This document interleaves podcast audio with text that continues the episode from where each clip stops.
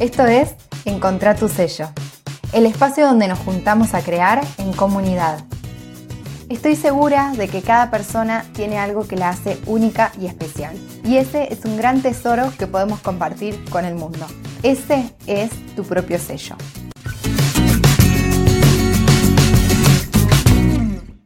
Hola, hola creadora, ¿cómo estás? De este lado Flor, de Macondo Labores y Oficios, una escuela online donde vas a aprender a estampar tus propias telas, pero además de enseñarte técnicas de estampación, lo que hacemos es desarrollar la búsqueda de tu propio sello para después poder plasmarlo en estampas. En Macondo, como ya les he contado varias veces, sentimos o vemos las estampas como una herramienta de expresión personal. Así que esa es la invitación de todo lo que vas a encontrar en Macondo y hoy quiero compartirte un tema que es común a cualquier proceso creativo y a muchísimos oficios o labores que, mm, que demanden poner en práctica nuestras ideas y desarrollarlas en algo tangible después, ¿no? Como cuando llevamos lo que nos imaginamos a la realidad. Eso es el proceso creativo y hoy quiero charlar específicamente de un tema que me comentan un montón las participantes de los cursos y de los talleres de Macondo. Y es, por ejemplo, frases como, lo que más me cuesta es lidiar con mi exigencia interna, que no esté muy prolijo lo que hice o que no esté perfecto. Le encuentro miles de defectos después de que termino de estampar, cuando lo veo hecho. Otra también me contaba esto de que le costaba mucho manejar la frustración de que no salga como ella quería lo que se había imaginado, ¿no? Por ejemplo, empiezo a estampar y cuando levanto el bastidor de la tela me encuentro con que esa estampa no se parece en nada a lo que me había imaginado en un principio. Si alguna vez te, te viste en alguno de estos lugares o te escuchaste diciendo alguna de estas frases, quiero presentarte a nuestra nueva amiga, la exigencia.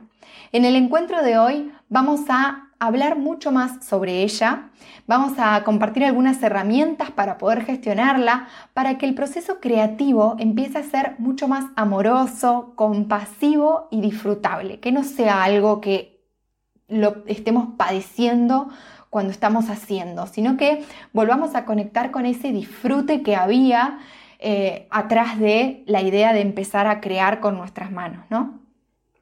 Y para esto hay algunas frases que se hicieron súper populares en redes sociales y en nuestro propio inconsciente también, porque es algo que se viene diciendo hace mucho tiempo en la sociedad y que pueden ser súper perjudiciales para nuestro proceso creativo. Algunas de estas frases son, para conseguir un objetivo, por ejemplo, para estampar, hay que forzarse más que nadie. Tenés que dejarte toda la piel en eso que estás haciendo. El éxito viene del sudor y lágrimas para conseguirlo. O hay otras frases como por ejemplo, conseguir algo es tan fácil como querer es poder. Este tipo de ideas son las que nos generan un mismo problema cuando nos enfrentamos a algo nuevo o a algo quizás por primera vez, cuando estamos aprendiendo una nueva técnica. Y es esa frustración al no conseguir un resultado esperado. Es decir, empiezo, por ejemplo, a estampar mis propias telas, son las primeras veces que lo hago y cuando las estampas no me salen, ya sea estéticamente, digamos, que la estampa no quede bien por algún problema técnico en el medio o que el diseño de la estampa no quede como me lo había imaginado, esto es lo que genera como ese sabor amargo y muchas veces como bronca, ira, queremos tirar todo y hasta en los peores casos sentimos que ni siquiera vamos a ser buenas en eso, que nunca nos va a salir. Bueno, esos pensamientos que son como de todo o nada, de que soy malísima haciendo esto. Bueno, vamos a tratar de de encontrar cuál es la raíz de, esa sensación, ¿no? de esa frustración al no conseguir ese resultado que espero. ¿Qué es lo que pasa? ¿Por qué me frustro, me canso y quiero tirar todo cuando no consigo que esa estampa quede como me la había imaginado, por ejemplo? ¿Es posible crear sin tener esa frustración de forma tan recurrente? Y para esto mi respuesta es que sí, que se puede crear de una forma mucho más compasiva y amorosa. Que no haya tanto látigo, que no haya tanto castigo, que no haya tanto esta, esta cosa de decirnos cosas horribles y que podamos vivir este proceso con mucho más disfrute, con mucho más calma, de nuevo, tratando de, de conectar con esa felicidad de hacer con nuestras manos, que probablemente para muchas de nosotras sea la razón por la que empezamos, por ejemplo, a estampar nuestras propias telas, porque en algún momento era algo que nos gustaba hacer, que nos distraía. A mí en lo personal, estampar es como entrar en el estado de flow, ese estado cuando nos elevamos del piso y parece que todo desaparece a nuestro alrededor, que las horas no pasan, puedo estar tres horas y no me doy ni cuenta, entonces, cuando aparece este sentimiento de frustración al ver ese resultado, me estoy desconectando de toda esa parte hermosa que tiene estampar. Pero ahora bien, yo te puedo decir todo esto, probablemente esto no sea algo nuevo para vos, de que hay que crear con disfrute, hay que crear conectando con la razón más linda de, bueno, pero te preguntarás, ok, esto ya lo sé, que esto me pasa muchísimo, ¿no? Hoy en día hay como recetas para todo y sabemos muy bien cómo tenemos que vivir, cómo tenemos que sentirnos con ciertas cosas, pero lo que a veces falta es profundidad en esas cosas. Hay cosas que técnicamente o en la mente puedo entender que sí, que si estoy creando lo tengo que disfrutar, pero a veces no me pasa. Esa no es mi realidad, entonces eso también de nuevo genera frustración porque ok, entiendo que lo tengo que disfrutar, pero no me está pasando. ¿Qué, es lo que hay detrás de esto? Y acá no puedo evitar que salga la coach que hay en mí y tengo que ir un poco más allá de estas emociones. Así que ahí vamos. Desde el coaching ontológico, la exigencia, que es esto que aparece cuando me frustro, cuando quiero tirar todo porque no me salió como esperaba, cuando esa idea no quedó tal y como me la había imaginado, tiene dos piezas que trabajan juntas, pero al mismo tiempo están por separado. ¿sí? Las actividades de estas dos piezas o elementos son diferentes. Por un lado vamos a tener al exigente, el que dice lo que tengo que hacer, y al exigido, que es quien ejecuta lo que tengo que hacer. Y para ponerlo en un caso más eh, concreto y visual, podemos decir que el exigente en este caso sería mi mente, que es la que me trae las ideas, la motivación, las ganas, la que de alguna forma me dicta hacia dónde quiero ir y qué tengo que hacer para ir hasta ahí. Y el exigido, en este caso, sería mi cuerpo, que es quien ejecuta esas acciones que me trae la mente. Este cuerpo, estas manos, tiene sus capacidades y al mismo tiempo sus limitaciones. Tiene su historia, tiene su experiencia, lo hizo por primera vez, hace mil años que lo hace. Entonces, esa es la parte, digamos, así funcionan estos dos elementos que forman parte de la exigencia. Y la exigencia desde el coaching ontológico es la búsqueda de perfección entre estas partes o, como mejor lo conocemos, la frustración de que el resultado de una estampa no sea como esperaba. Ahí es donde aparece esta exigencia. Cuando pretendo que el exigente y el exigido sean perfectos, que todo funcione tal y como me lo imaginé, que ese cuerpo actúe y haga magia con esas manos para obtener ese resultado. Cuando estas dos partes están en desequilibrio, es decir, por ejemplo, el exigente le está pidiendo algo al exigido, que es el cuerpo, que el cuerpo no puede hacer, que no es real para el cuerpo, ya sea porque, por ejemplo, mis manos van a estampar por primera vez. Mi mente no le puede exigir a mis manos que esa estampa salga perfecto, porque esas manos no tienen todavía la experiencia, no tienen todavía la historia, no tienen todavía el conocimiento ahí adentro de cómo hacerlo. Entonces ahí, como decía antes, aparece la exigencia, que es como un castigo por no conseguir lo que mi mente esperaba. nos hace sentir como si todo ese esfuerzo, ese tiempo, esa inversión no valdrían la pena. Y es como si descartamos todo, ¿no? Listo, a la basura. Malísimo. Y obviamente diciéndonos de todo a nosotras mismas muchas veces.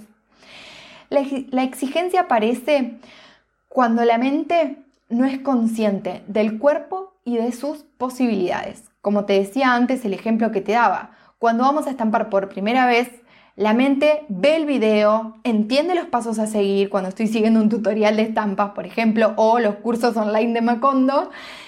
Ok, intelectualmente entendí cómo se hace esto.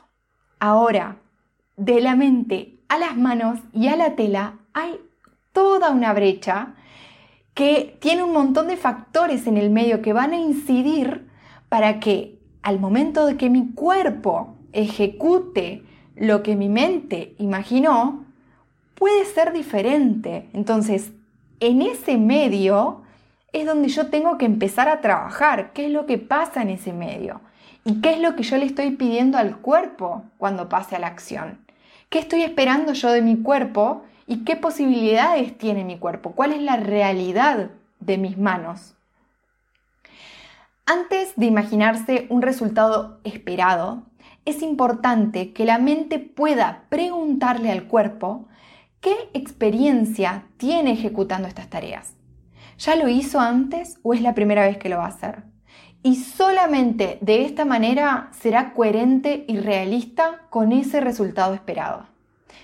A la hora de imaginarme eso que quiero, esa estampa, por ejemplo, tengo que tener esa conexión desde mi mente con mis manos, con mi cuerpo, para saber qué es lo que puedo esperar y qué es lo que puedo esperar más adelante, recién, por ejemplo, cuando mi cuerpo tenga experiencia estampando.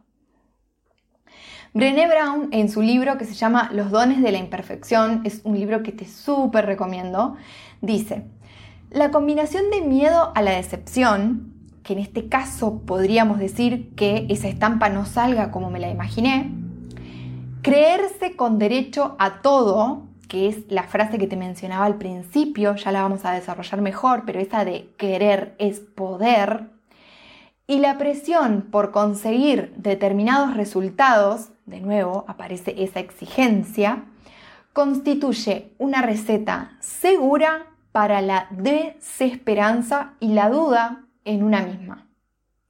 Y acá lo que plantea la autora es que este resultado de la desesperanza y de dudar de una misma es peligroso porque provoca sentimientos de impotencia. ¿Y qué es la impotencia? El sentimiento de que no lo voy a poder conseguir. Y esta actitud nos desempodera, nos va a sacar el poder creativo en este caso y nos hace dudar hasta de nuestras propias habilidades las cuales recordemos que se pueden desarrollar y mejorar con la práctica. Sin experiencia, sin experimentar, sin probar, sin poner manos a la obra, no va a haber una mejora. Y en la primera es imposible que sea perfecto, entonces siempre tengamos en cuenta esto. Que Solamente voy a conseguir un buen resultado cuando mi mente esté conectada con mi cuerpo y cuando ese resultado también esté conectado con las posibilidades que tengo hoy en día. Acordate, hoy en día, que no es lo mismo que para siempre, que nunca. Eso es parte también de ser más compasivas con nosotras mismas. Muchas veces a la hora de crear está presente solo nuestra mente y perdemos de vista a nuestra intuición, al cuerpo, a las posibilidades, a la realidad que nos rodea. Por eso hace tanto daño esta frase de querer es poder, porque el mensaje de la frase es, si tu mente quiere, todo lo demás no importa, déjate la piel hasta conseguirlo. Y por lo menos esa no es mi filosofía desde Macondo, la que quiero compartir para crear. Yo no creo en, esa, en que esa sea una manera sana y consciente de hacer, de producir, de atravesar un proceso creativo. Más bien, la propuesta en Macondo es, hagamos parte de nuestro proceso creativo a todas las piezas que lo involucran. Además de las ideas o las ganas que nos van a impulsar, es necesario tener en cuenta las manos, la experiencia y los recursos con los que cuento para establecer objetivos, o sea, objetivos hablo de esa estampa que querés hacer hoy a la tarde, por ejemplo, que sean realistas y no caer de nuevo en esa frustración de que no, la estampa no salió como esperaba, esta técnica no es para mí, nunca voy a poder estampar. Cuando a la mente se le ocurre una gran idea, sería genial que nos hagamos conscientes y tratemos de conectar un ratito con el cuerpo, con nuestras manos, con nuestra experiencia, de nuevo, con todos los factores que van a involucrar ese proceso creativo. Es decir, que mente y cuerpo tengan una conversación que es súper necesaria. Y acá te voy a dejar algunas preguntas que puede hacerle tu mente a tu cuerpo cuando quieras ponerte a crear algo nuevo. Cuerpo, ¿qué te parece esta idea? Se me ocurrió esto, esto y esto y esto. ¿Cómo lo ves? ¿Qué experiencia tenemos para ejecutar esta idea? ¿Te parece viable? ¿Te parece que es súper difícil? En base a esta experiencia que tenemos, estampé por primera vez hace cinco meses y esta es la segunda vez que voy a estampar. ¿Qué te parece? ¿Va a salir? ¿No va a salir? ¿Cómo lo vemos? ¿Qué necesitas de mi mente, de, de mis ideas? ¿Hay algún paso extra que debería pensar, planificar o proyectar para hacerte más simple el proceso. Y acá quiero hacer un paréntesis porque es muy, muy importante, sobre todo cuando pasa esto de, de la frustración entre lo que me imaginé y lo que salió en la estampa, es porque en realidad falta un paso que también la mente nos lo puede dar, pero falta un paso previo a estampar, que siempre lo digo e insisto mucho con esto, y es bajar primero esa idea al papel. ¿Sí? Entonces, puede que acá seamos más amorosas también con el proceso y no pretendamos como desde la idea tan abstracta, tan en la mente, ir directo a la tela, porque ahí sí que es probable que falle algo en el medio. Entonces, quizás lo que necesitan nuestras manos es un pasito antes, un boceto, un dibujito, una prueba, no es nada complejo, ni tenés que ser súper ilustradora, ni nada, nada de eso. En un papel, más o menos, ver escalas, composición, colores, algo como para que ya tus manos se vayan haciendo la idea de qué es lo que vos esperás, qué es lo que tu mente espera, y puedan llevarlo a la realidad. ¿sí? A veces simplemente es eso, falta ahí un pasito previo. Otras preguntas que podemos hacernos es, ¿desde dónde lo vamos a hacer? ¿Desde dónde vamos a estampar? ¿Desde qué lugar estoy poniéndome a estampar? ¿Desde el tengo que estampar porque tal cosa? ¿O desde el quiero estampar? Tengo muchas ganas de estampar. ¿Cuál de las dos gana en esa decisión? ¿Qué recursos tenemos? ¿Falta algo para que tengamos que adaptar alguna parte, porque esto también, nuestro contexto, es decir, los elementos con los que contamos, van a demarcar también el resultado que va a salir. Entonces yo no puedo pretender, por ejemplo, un resultado perfecto si no cuento con los elementos profesionales de serigrafía, por ejemplo. Acá, si ya hace rato que estás en Macondo, sabrás que siempre enseño a estampar con el bastidor de bordado, si, no tenés los elementos de serigrafía profesionales, como para que empieces y hagas unas primeras pruebas. Y por otro lado, ya cuando te gustó la técnica y demás, ahí sí ya podés comprarte el bastidor de serigrafía, la manigueta, las tintas. Pero entre estos dos hay una gran diferencia en esa estampa, en ese resultado. Entonces, hay que ser muy consciente. ¿Cuál de estas dos opciones estoy usando? ¿Qué resultados puedo obtener con cada una de ellas? Acá también nos va a dar como esa realidad de qué puedo esperar. Y ahora, y lo más importante es, cuerpo, ¿cómo te estás sintiendo en este proceso? ¿Estás apurado? ¿Estás sufriendo? ¿Cómo te estás sintiendo? Siempre preguntarnos esto, ¿cómo te estás sintiendo y qué necesitas? Entonces, tratar también de hacer consciente esto de la unión entre estas dos partes y que nuestra mente pueda ayudar a nuestro cuerpo a que el proceso sea más relajado, sea más tranquilo. Entonces, estas son un par de preguntas disparadoras que te pueden acompañar en tu proceso para disminuir un poco esa frustración que puede ocasionar cuando el resultado de una estampa o de lo que sea que estés creando no salga tal y como tu mente se lo imaginó. Bajemos la exigencia, aumentemos el disfrute, las ganas, el pasarnos bien haciendo lo que hacemos, creando con nuestras manos y sobre todo teniendo esta coherencia, ¿no? De quién soy, qué quiero, a dónde voy, para qué estoy haciendo lo que estoy haciendo, para crear de una manera mucho más consciente y que nuestro sello esté en cada cosa que hacemos.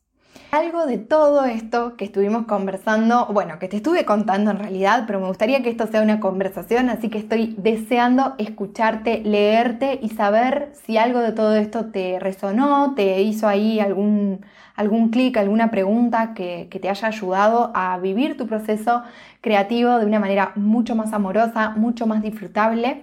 Me encantaría, contámelo y seguimos charlando en www.macondolaboresioficios.com.ar. Esa es la página web ahí hasta encontrar todo, el blog, los cursos, más sobre mí si me querés conocer, todo, todo, todo lo que es el universo Macondo y muchísima data para empezar a estampar tus propias telas, para empezar a plasmar tu impronta, tu propio sello en lo que haces.